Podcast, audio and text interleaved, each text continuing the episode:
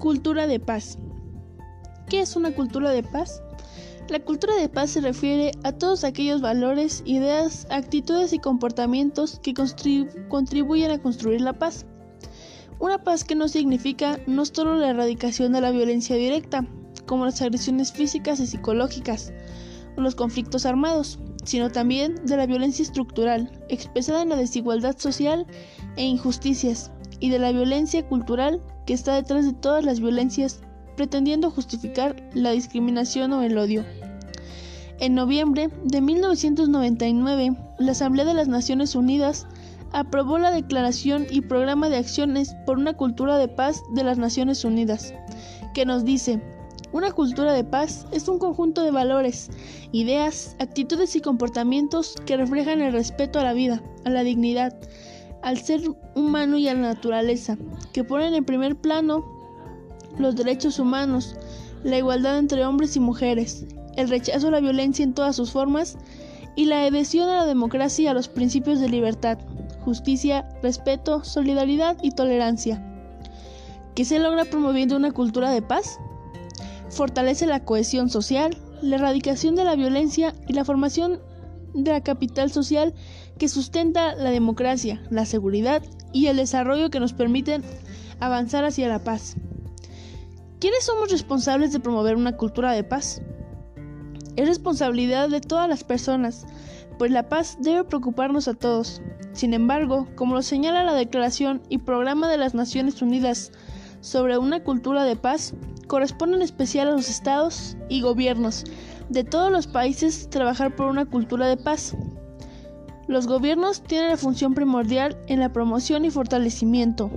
La sociedad civil ha de comprometerse en el desarrollo.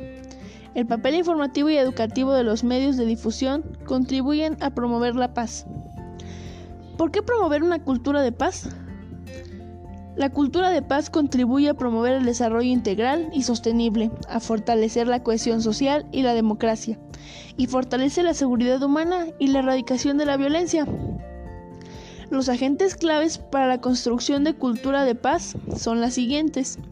Las familias, la sociedad civil, las constituciones religiosas, las empresas, el Estado en sus tres niveles, nacional, regional y local.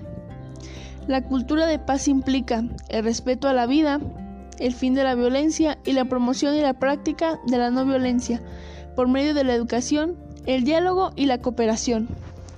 El respeto y el fomento de la igualdad de derechos y oportunidades entre mujeres y hombres, el compromiso con el arreglo pacífico de los, de los conflictos, el respeto pleno y la promoción de todos los derechos humanos, el respeto y el fomento del derecho de todas las personas a la libertad de expresión, opinión e información, vivir con libertad, justicia, democracia, tolerancia, solidaridad, cooperación, pluralismo, diversidad cultural, diálogo y entendimiento en todos los niveles de la sociedad.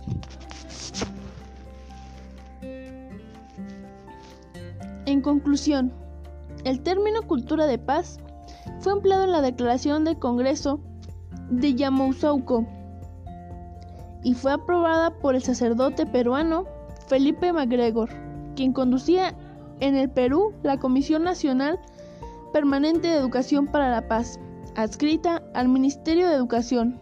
El padre MacGregor había encabezado el equipo que previamente había publicado en el Perú, en el año de 1896, Educación para la Paz, llamado Cultura de Paz, con descripciones completas de conflictos, violencia y paz. El libro, Cultura de Paz, contiene sus elementos centrales, sobre todo al referirse como bases para la paz, el desarrollo moral de las personas, las soluciones no violentas de los conflictos y el fin de la violencia estructural y social. Muchas gracias por escuchar mi podcast.